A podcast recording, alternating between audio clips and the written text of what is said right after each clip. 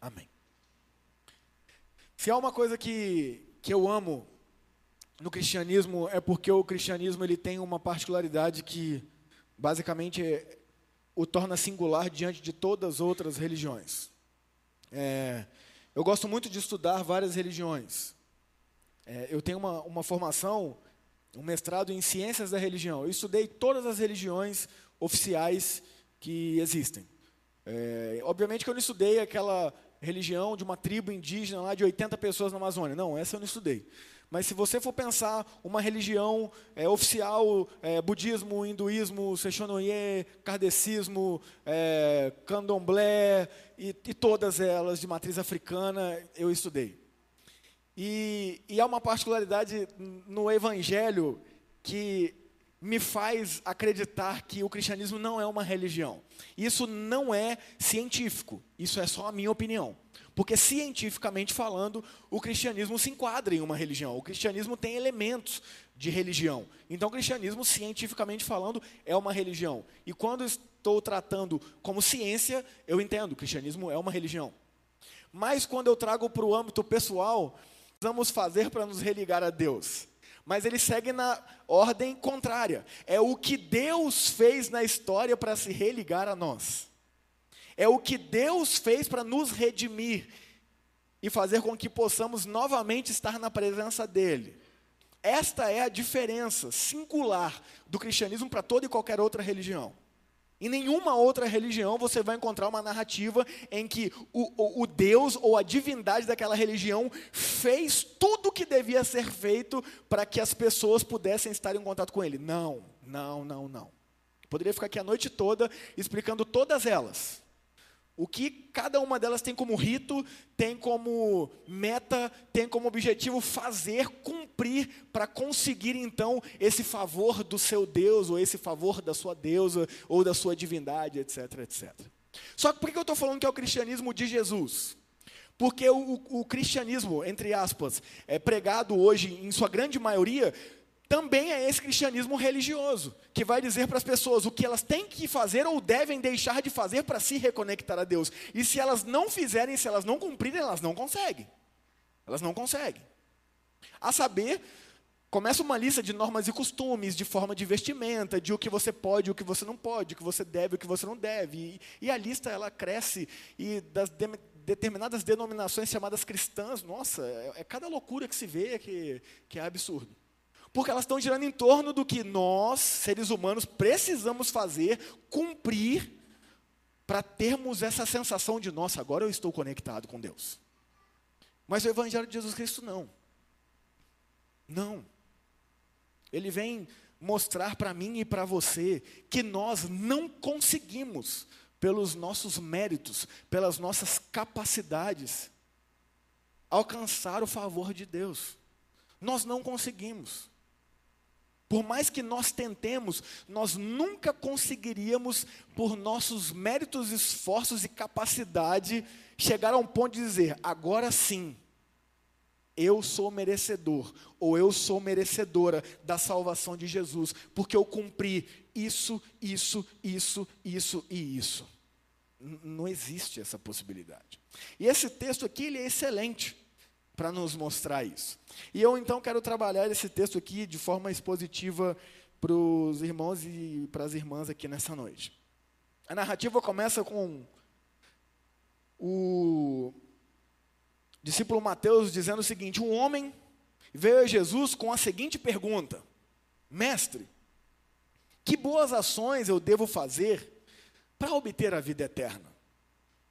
Então, Cria a cena aí na sua mente. Eu falo que uma das formas didáticas que, que eu é, uso para gravar as histórias e os princípios bíblicos é transformar tudo que eu leio em filme, na minha cabeça. Porque eu tenho muito mais facilidade de te contar um filme que eu assisti há um ano atrás do que te contar uma aula que eu tive no meu doutorado há um ano atrás. Eu não lembro da aula. Por quê? Porque a aula ali foram meras informações e que vieram e tiveram é, utilidade ali em determinados contextos, mas passou. Agora, um filme, não. Um filme eu visualizei. Eu me coloquei no lugar. Então, eu, eu tento sempre ver as narrativas de Jesus pensando que eu estou lá no local. E ali eu me imagino naquele lugar, Jesus sempre rodeado de pessoas, querendo aprender, querendo é, desfrutar daquilo que ele tem proporcionado, e aí chega um homem que, baseado em, em outros evangelhos que conta a mesma história, a gente sabe que esse homem é um jovem e ele é rico, e o título dessa história em muitas, em muitas Bíblias é O Jovem Rico, né? História do jovem rico. E aí esse homem chega até Jesus e fala: Mestre, quais boas ações eu devo fazer para herdar a vida eterna? Olha que pergunta maravilhosa.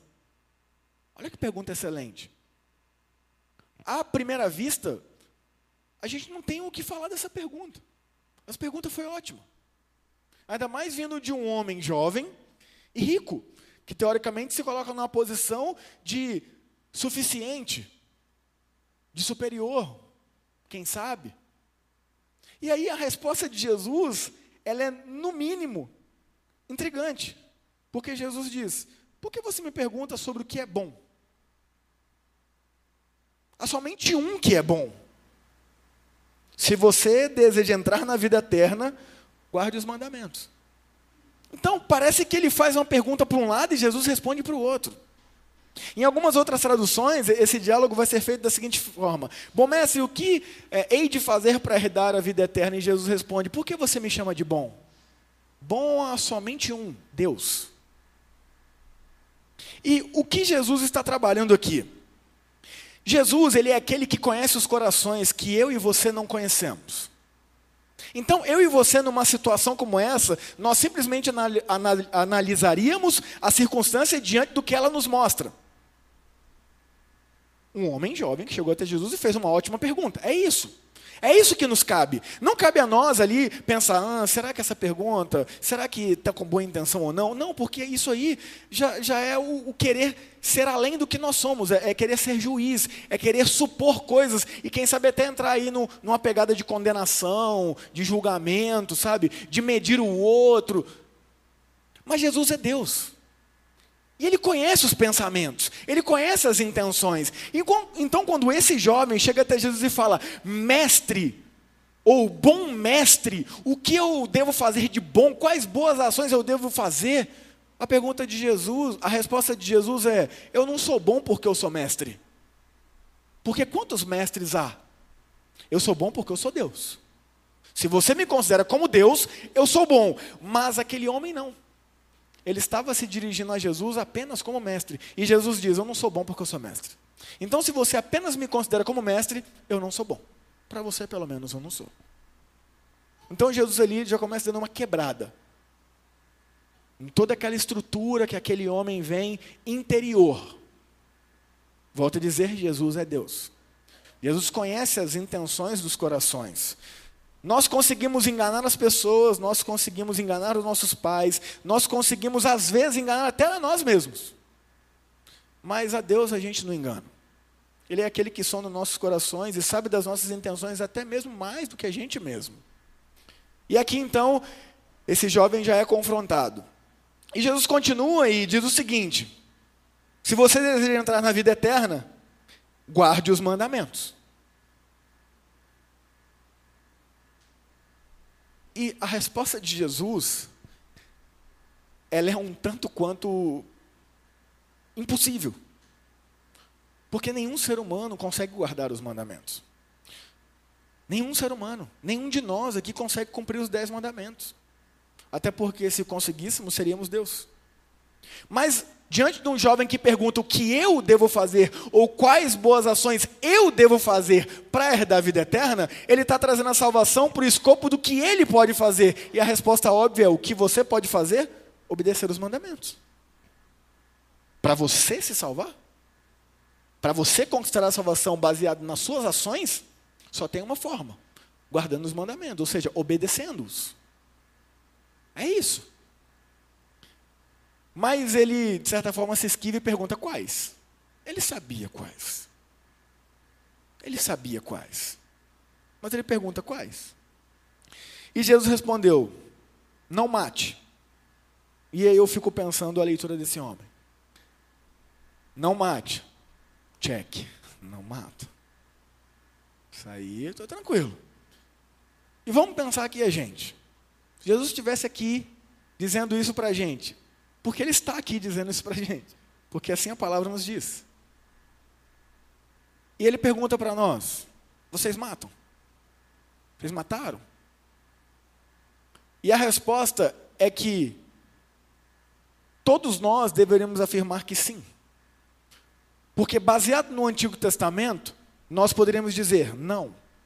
Mas baseados nos princípios de Jesus Cristo, ele vem nos dizer o seguinte: Ouviste o que foi dito, não matarás.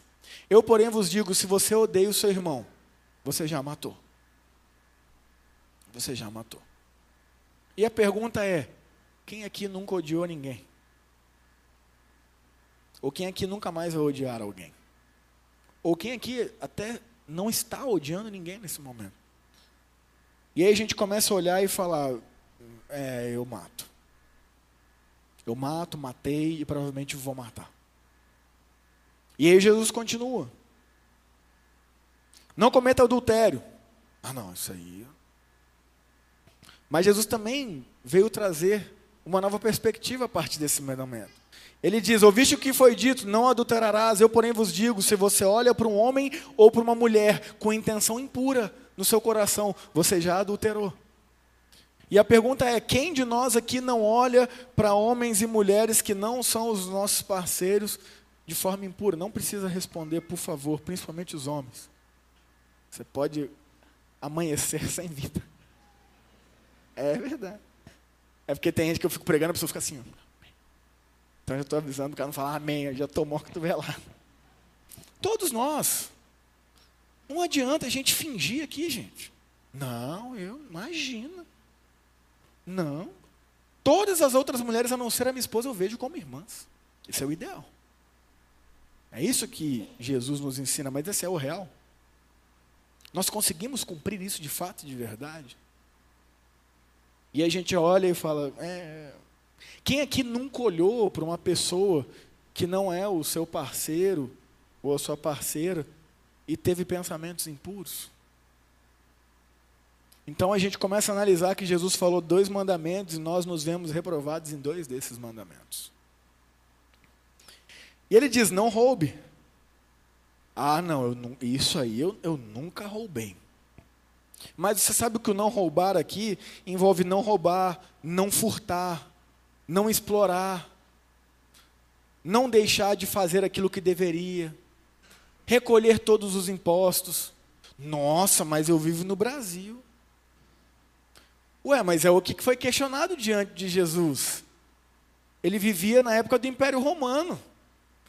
O Império Romano era completamente opressor, porque o povo de Israel era escravo, entre aspas, de guerra do gigantismo romano, que dominava sobre quase todo o mundo antigo.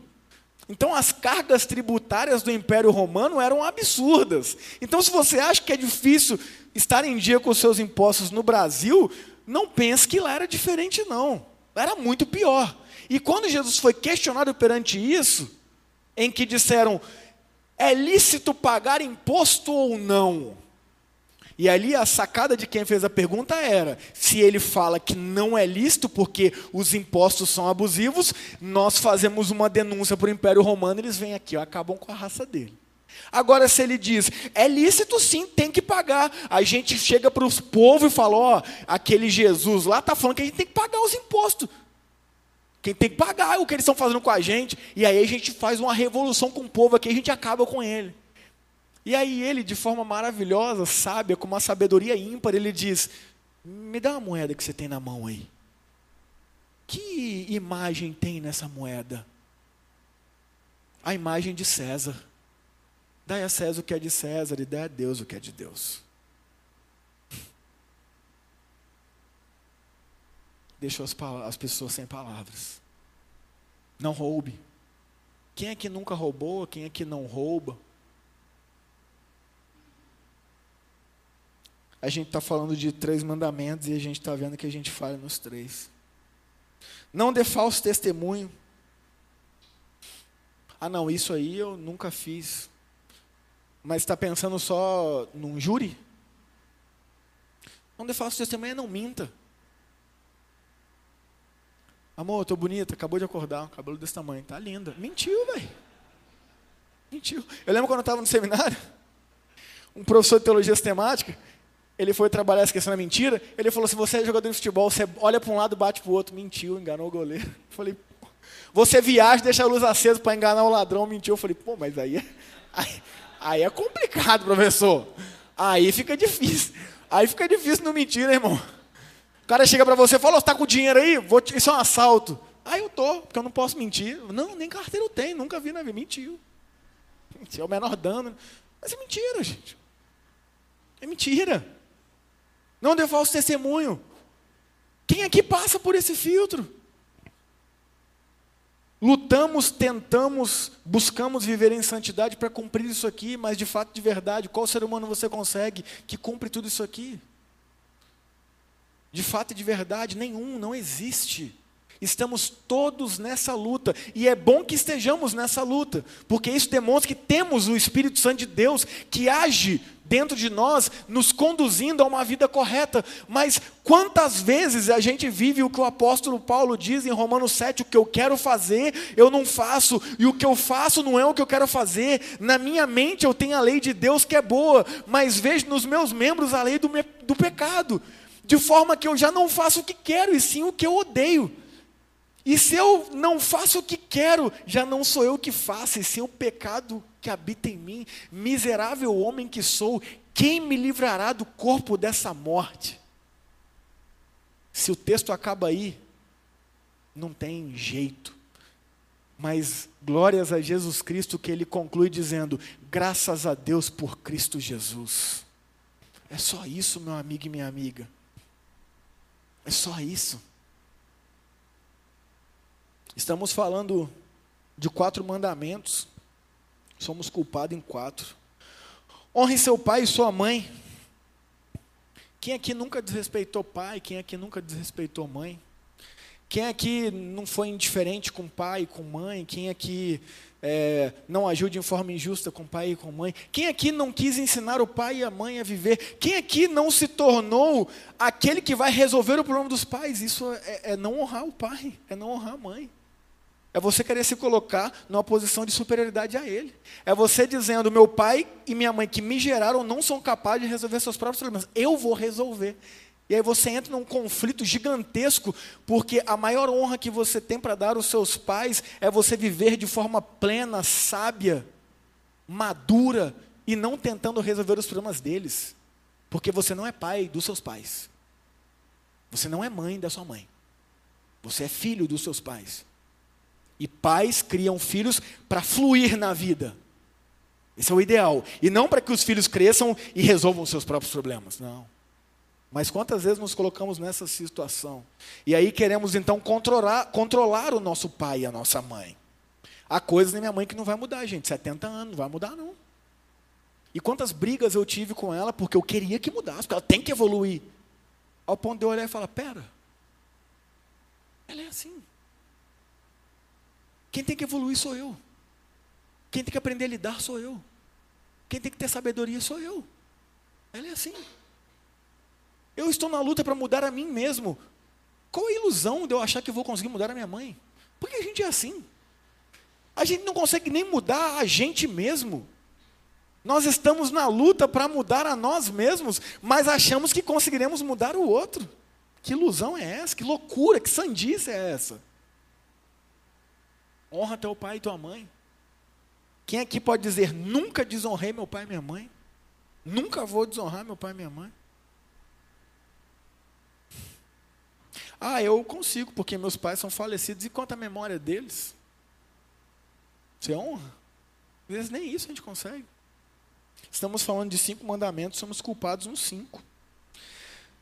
Ame a seu próximo como a si mesmo. Preciso comentar isso aqui?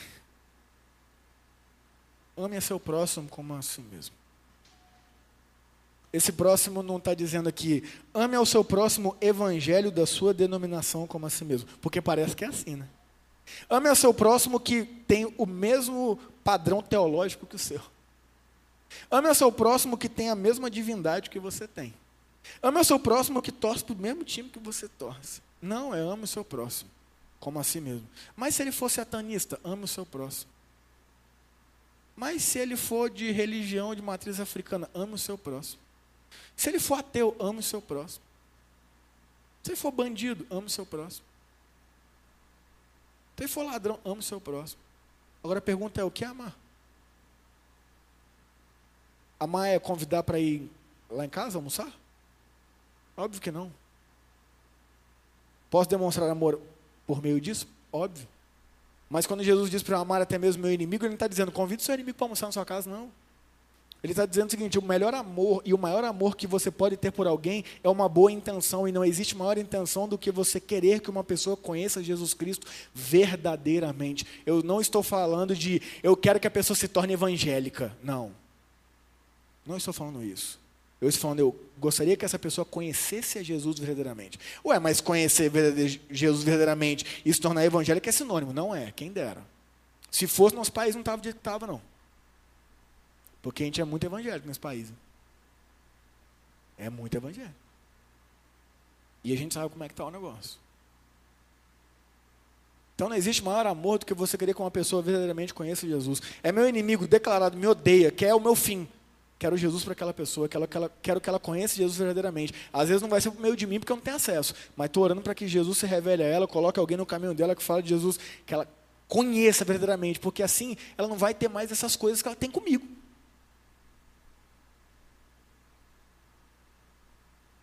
Ame o seu próximo como você mesmo. Falamos de cinco mandamentos, somos culpados dos cinco. Só que essa é a concepção que a gente tem baseada no princípio do Evangelho.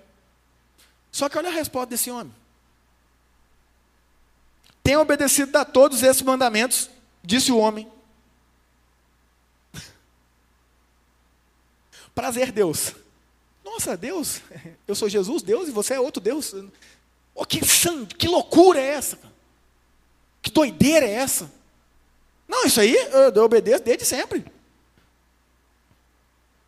Em algumas traduções vai dizer, eu obedeço isso desde a adolescência, desde a UPA, desde a juventude. Desde a infância. Não, isso aí, oh, isso aí é comigo mesmo. Que doideira é essa, cara? Que loucura é essa? Ele realmente acha que ele obedece os mandamentos. Ou seja, que ele não peca.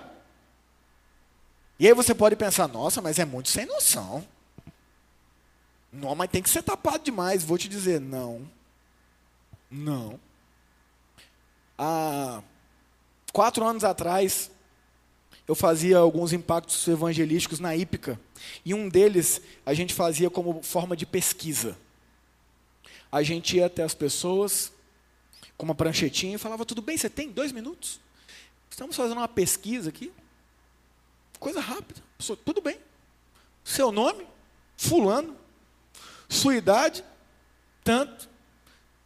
Tem alguma religião? Sim, em sua grande maioria, qual cristão evangélico? Ah, beleza. Fulano, vamos criar uma suposição aqui. Imagine que estamos aqui conversando e neste momento cai um meteoro e nós dois morremos. Deus me livre, é só uma suposição. E aí, segundo a sua religião, que você disse aqui que é cristã evangélica, certo? Certo. Segundo a sua religião, então, é, se isso acontecesse, nós iríamos para um lugar é, chamado céu, eternidade. Correto? Correto. Imagine Fulano que lá na porta estivesse Deus. E a pergunta que ele fizesse a você seria: Fulano, por que eu devo deixar você entrar no meu céu? Qual seria a sua resposta? 99% dos cristãos evangélicos respondiam. Eu não estou falando, gente, 80% não. Eu não estou falando 30%. Eu não estou falando 10%. Eu estou falando 99%. Eu vou falar a verdade para você. Apenas duas pessoas de toda essa pesquisa que a gente fez respondeu o que o Evangelho nos ensina. Todas as outras disseram o seguinte: é, Ah, Deus, eu acho que o Senhor deve me deixar entrar porque eu, eu, eu sou cristão, eu, eu, vou à igreja, eu, eu, eu toco no louvor, eu sou um bom marido, eu sou uma boa esposa, eu, eu pago os meus impostos, eu, eu não roubo, eu não mato, eu frequento domingo de manhã, domingo à noite, dou até o dízimo.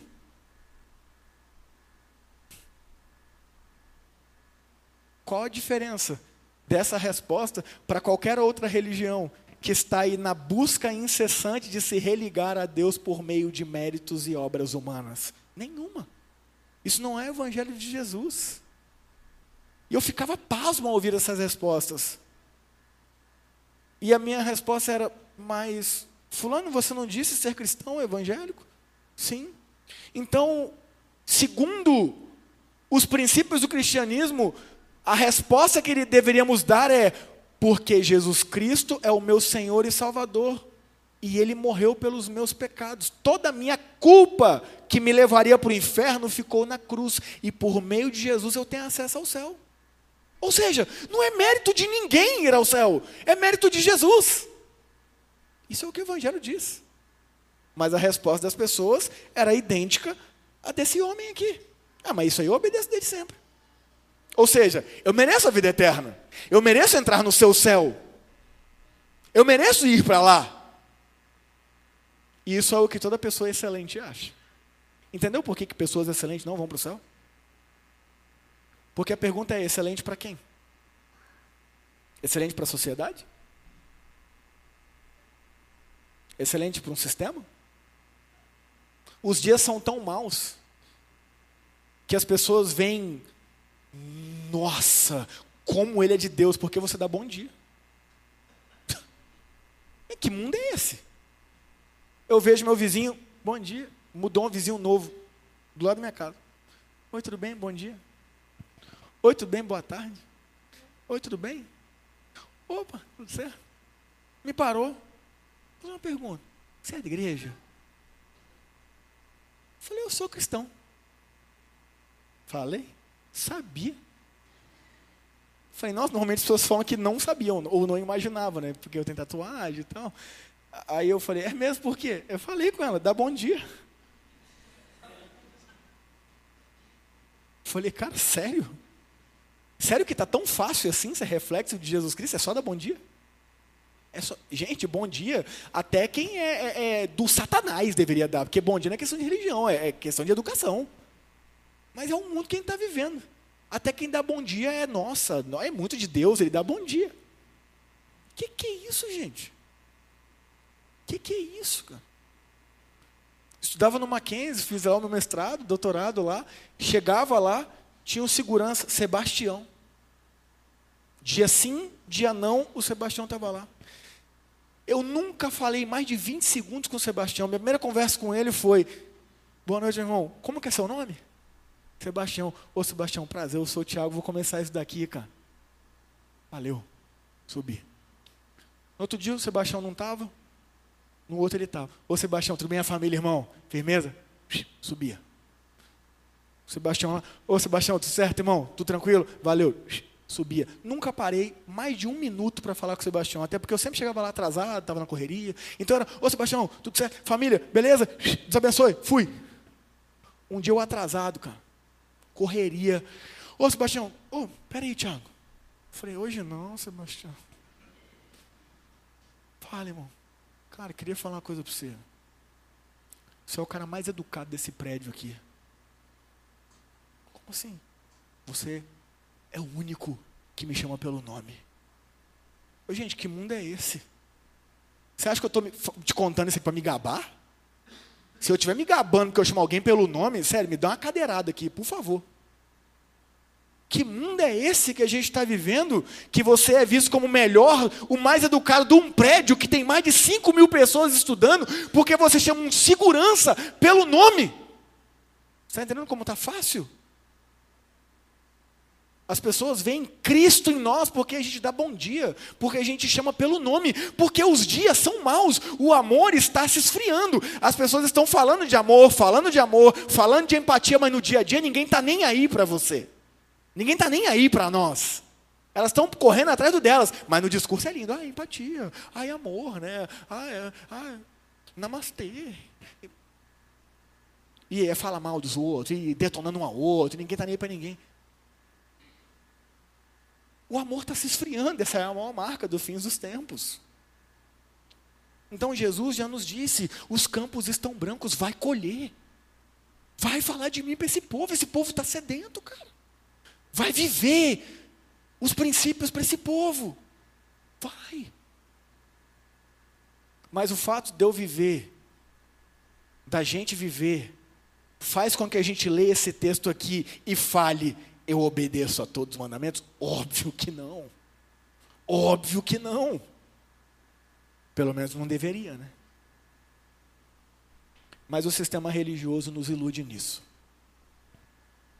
O sistema religioso te ilude, me ilude, ao ponto de acharmos que porque vamos à igreja domingo à noite, temos uma mínima constância de leitura bíblica, falamos esporadicamente com Deus em oração, isso é suficiente para sermos bons. Isso é suficiente para apontarmos o dedo para o pecado dos outros. Isso é suficiente para nos julgarmos. Ah, mas eu não sou igual tal pessoa. Nos achamos pessoas excelentes. E a notícia que eu tenho para te dar é: pessoas excelentes não vão para o céu. Vão para o céu aquelas pessoas que reconhecem Jesus Cristo como Senhor e Salvador e reconhecem que são as piores pecadoras que já viram. A minha pergunta, qual o pior pecador que você conhece? Se na resposta não for você mesmo, você já está equivocado, você já está equivocado. E isso é bíblico. Isso é o que o próprio apóstolo Paulo diz para mim e para você. O décimo terceiro apóstolo, chamado diretamente por Jesus Cristo, ressurreto, glorificado. O homem que teve o privilégio de sofrer por Cristo, detentor de 60% da autoria do Novo Testamento, plantador das maiores igrejas, o apóstolo mais atuante. Ele diz: Porque Jesus Cristo veio para morrer pelos pecadores dos quais eu sou o maior. E nós, cristãos evangélicos, nos achamos melhores do que as prostitutas, ladrões, trans, gays. Porque estamos aqui, né? Porque estamos aqui. Somos muito bons porque estamos aqui. A gente é top demais. Jesus nos salvou, mas convenhamos que negocião que ele fez, né? Ah, por favor, né? Ah, se não me salvar, seria bobo esse Jesus, que eu sou bom demais. É, é, esse é o ego. Você entende que quando Jesus vai dizer que é necessário que ele cresça e a gente diminua, na verdade, dito por João, mas com total princípio de Jesus, ele está dizendo é do nosso ego mesmo. Mata esse ego que tem dentro de você, Tiago. Mata essa idolatria que você tem do seu eu, de achar que a sua teologia é a melhor, que a sua igreja é a melhor, que as suas opiniões são as melhores, que as suas visões são as melhores, que o seu discurso é o melhor, que a sua é, família é a melhor, que a criação dos seus filhos é a melhor. Mata isso. Mata isso. Porque é isso que te afasta de mim. Porque Deus resiste aos soberbos, mas dá graça aos humildes. Pessoas excelentes não vão para o céu, simplesmente porque se acham donas dele, merecedoras dele, como este homem aqui. Eu obedeço tudo isso, desde a minha juventude. E aí a resposta de Jesus não podia ser outra, né? Se você quer ser perfeito, vá. Venda todos os seus bens e dê o dinheiro aos pobres. Então você terá um tesouro no céu e depois venha e siga-me. Lembra quando eu li isso aqui, quando eu era adolescente, eu pirava. O cara para morrer. Eu falava, eu não tenho nada. E o que eu tenho ainda não quero dar? Então eu não sirvo para ser crente, não. Mas Jesus não está criando um modus operandi aqui não, tá? Calma. Tem pastor que iria usar isso aqui para pegar dinheiro de vocês agora, hein? Estão entendendo, irmãos? Vocês aí com dinheiro, depositem tudo aqui, tem um tesouro no céu. Não, imagina. Jesus, ele não está criando um modus operandi. Para ser meu discípulo, para ser meu discípulo, tem que pegar tudo que tem, vender e dar tudo para os pobres. Não. Ele está trabalhando na particularidade daquele homem que disse que obedece todos os mandamentos. Então Jesus está mostrando para ele com uma frase: Vamos ver se você cumpre mesmo? Vamos ver se você ama a Deus acima de tudo e ao próximo como a você mesmo. Pega tudo que você tem, vende e dá para os pobres. E me segue. Ou seja, larga tudo e me segue, pega tudo que você tem e dá para o próximo. Quer prova maior do que você me ama e ama o próximo? E aí você vai ter a vida eterna que você tanto quer. Porque aí você vai conseguir cumprir os meus mandamentos. E a conclusão do texto a gente sabe, né? Quando o rapaz ouviu isto, foi embora triste, porque tinha muitos bens. Porque, na verdade, ele se achava uma pessoa muito excelente, muito boa, muito top. Mas diante da santidade de Jesus Cristo, ninguém fica em pé. Diante do padrão de excelência de Jesus Cristo, nenhum ser humano mantém-se em soberba. Então não faz sentido algum cristãos com posturas arrogantes. Não faz sentido algum. Cristãos com posturas orgulhosas, se julgando melhores dos que os outros. Não faz sentido algum.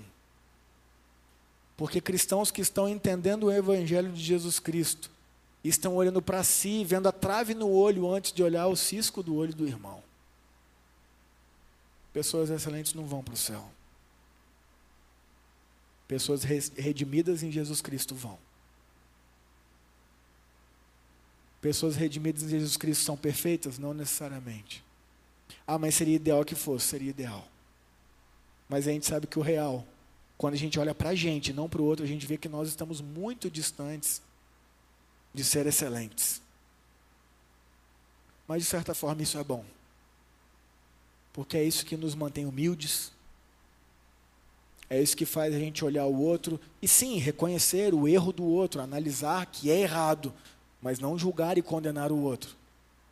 Mas sim dizer, bom, essa postura eu acredito que ela é errada, mas eu não sei o porquê dessa pessoa fazer isso.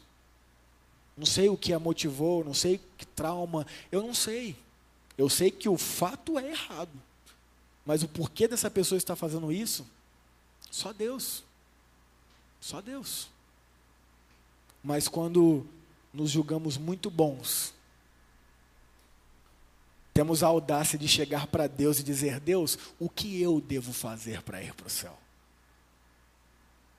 O que eu devo fazer para ir para o céu? E só existe um caminho, uma verdade e uma vida que nos conduz ao céu: Jesus Cristo.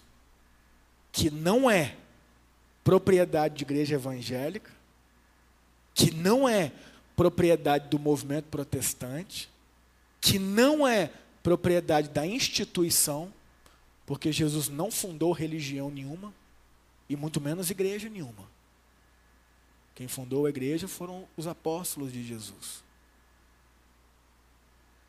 Jesus veio aqui e passou um estilo de vida de amar a Deus e amar ao próximo. Só que a sociedade evolui, se desenvolve e se institucionaliza. Isso é normal. Olha o trabalho como era no primeiro século, sem vínculo nenhum, sem instituições, e olha como é hoje. Então é normal que nós, cristãos, também acompanhamos esse desenvolvimento e nos institucionalizemos, faz parte. Somos aqui uma instituição. Eu sou representante de uma instituição. Mas eu não preciso mentir para vocês que a detenção da salvação está pela instituição, porque não está. Porque a instituição pode até nos iludir de acharmos que somos pessoas excelentes porque cumprimos e estamos em uma instituição. Mas não. Somos os maiores pecadores que conhecemos e essa deve ser a análise que devemos fazer de nós mesmos. Concluo dizendo que essa análise não é para a gente ficar se vitimizando ou achando que a gente nunca vai conseguir nada e Deus nunca vai nos usar e não tem jeito. Não, não. Deus escolheu te amar. Deus escolheu me amar. Ele conhece a nossa essência, conhece a nossa natureza, mas Ele escolheu morrer no nosso lugar, por amor a mim e a você. Então, quando a gente pensa que somos pecadores é na ideia de abaixar a nossa bolinha, nos colocarmos em posição de humildade. Mas quando formos para o desequilíbrio e pensarmos, ah, eu não valho nada, ah, eu errei de novo nisso, ah, Deus não me ama, ah, eu não consigo, eu nunca vou ser é, usado por Deus. Lembre-se, Jesus te ama, Jesus morreu por você, Jesus é o seu Pai e te chama de amigo. Agora, quando você começar a se achar, nossa, Jesus é meu pai, eu sou bom demais, eu sou top. Ei, ei, você é o pior pecador que existe. É verdade. Equilíbrio. Esse equilíbrio é só o Espírito Santo de Deus que pode dar. Então, em nome de Jesus, que reconheçamos que precisamos de Jesus. Se você vem aqui faz um tempo e, e acha que ah, agora eu estou indo lá na IP Cavinato e aí está tudo certo. Agora eu sou de Jesus. Não, não se iluda não, meu amigo. Não se iluda não, minha amiga. Só existe uma pessoa nessa terra que pode te redimir, é Jesus Cristo, o Rei dos Reis, Senhor dos Senhores. Não é IP Cavinato, não é Candonga, não é Presbiteriano do Brasil. O único é Jesus Cristo. E diante da análise que fizemos hoje aqui, todos nós somos pecadores, todos nós somos pecadores e todos nós precisamos de um Salvador e de um Redentor. E Ele, mais uma vez aqui hoje, nos traz essa mensagem, dizendo: se você ainda não me conhece verdadeiramente, estou aqui. Entregue-se, reconheça, abra o coração. Você, vou me relacionar contigo, vou me revelar a você.